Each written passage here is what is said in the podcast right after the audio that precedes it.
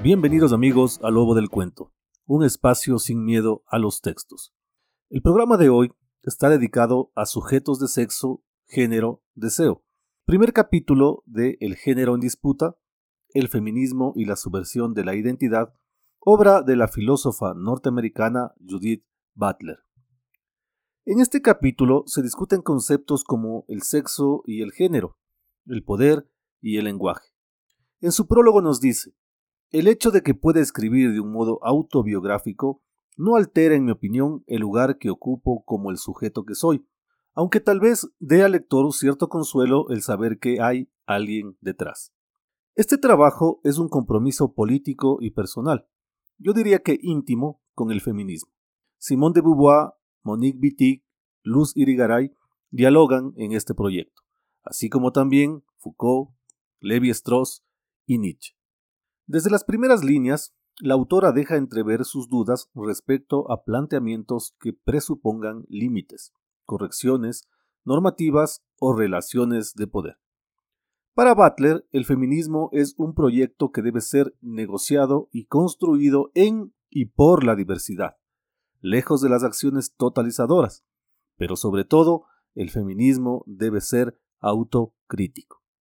Es por eso que los cuestionamientos apuntan incluso a la definición misma de mujer, pues no se puede definir lo femenino sin considerar que ese concepto supera lo sexual. Para la autora, el objeto del feminismo debe aparecer despojado de su calidad de estrategia. El objeto del feminismo debe dejar de ser la mujer que reafirma la heteronormalidad el objeto del feminismo debe ser, en definitiva, la mujer que va más allá de la categoría mujer. Cito, la categoría mujeres es normativa y excluyente, y se utiliza manteniendo intactas las dimensiones no marcadas de los privilegios de clase y raciales. Es decir, insistir en la coherencia y la unidad de la categoría de las mujeres ha negado, en efecto, la multitud de intersecciones culturales, sociales y políticas en que se construye el conjunto concreto de mujeres. Fin de la cita. Para llegar a la definición de mujer, que signifique un conjunto concreto de mujeres, nuestra autora propone una política de coalición basada en el diálogo y libre de prejuicios, y que además conserve como una fortaleza sus contradicciones. Para la filósofa norteamericana, es trascendental revisar las categorías que nos permiten conocer los objetos. Cuando las teóricas feministas argumentan que el género es la interpretación cultural del sexo o que el género se construye culturalmente, ella se pregunta, ¿quién interpreta? ¿Quién construye? Y sobre todo, ¿Por qué aquella construcción puede darse solo de una forma? Abro comillas. ¿Cuáles son las categorías mediante las cuales vemos? El instante en que nuestras percepciones culturales habituales y serias fallan, cuando no conseguimos interpretar con seguridad el cuerpo que estamos viendo, es justamente el momento en que ya no estamos seguros de que el cuerpo observado sea de un hombre o de una mujer. La vacilación misma entre las categorías constituye la experiencia del cuerpo en cuestión. Y en ese proyecto, las categorías claves en el pensamiento de la filósofa norteamericana son sexo y género, lugares en los que identifica el génesis de la discriminación o el determinismo. El sexo determinado por la biología y el género determinado por la cultura lo que no deja más que dos opciones, hombre y mujer, las dos opciones inamovibles. Cito, si por el momento presuponemos la estabilidad del sexo binario, no está claro que la construcción de hombres dará como resultado únicamente cuerpos masculinos, o que las mujeres interpreten solo cuerpos femeninos. Además, aunque los sexos parezcan ser claramente binarios en su morfología y constitución, lo que tendrá que ponerse en duda, no hay ningún motivo para creer que también los géneros seguirán siendo solo dos. Fin de la cita. Como se puede ver, el género es una herramienta de la heterosexualidad, un discurso anterior al discurso y anterior a la cultura, que amenaza eternizar las políticas estables para géneros estables. Definir lo que realmente es un género es un problema de lo femenino. Es una tarea pendiente de un feminismo que busca su sujeto de representación o de liberación.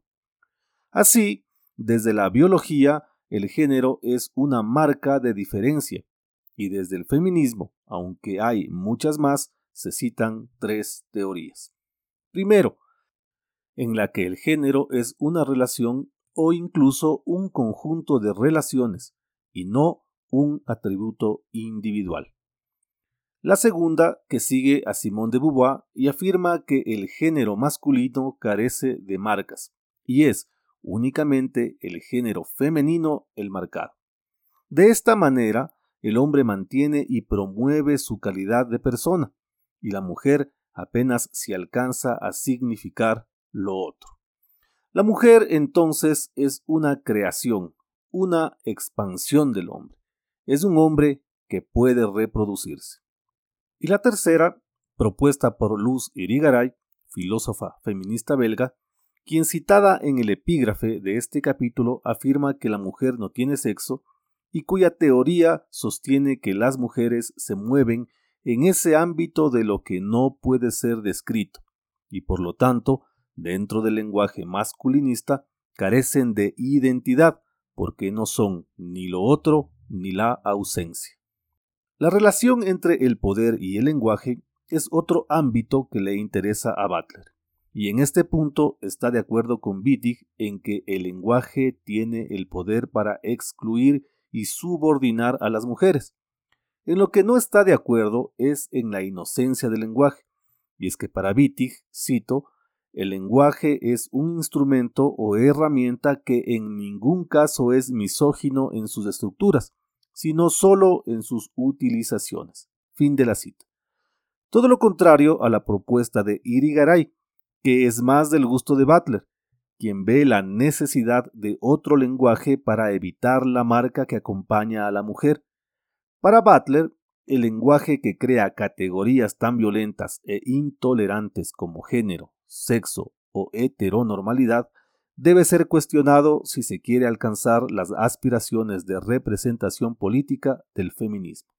Además, el lenguaje, aunque sirve para comunicar los discursos, nunca alcanza a exponer lo que realmente es el yo, pues el yo debe ajustarse a reglas, gramáticas y estilos. Es por eso que el feminismo crea su propio lenguaje, uno que le representa y que le ayuda en su afán de visibilizarse políticamente.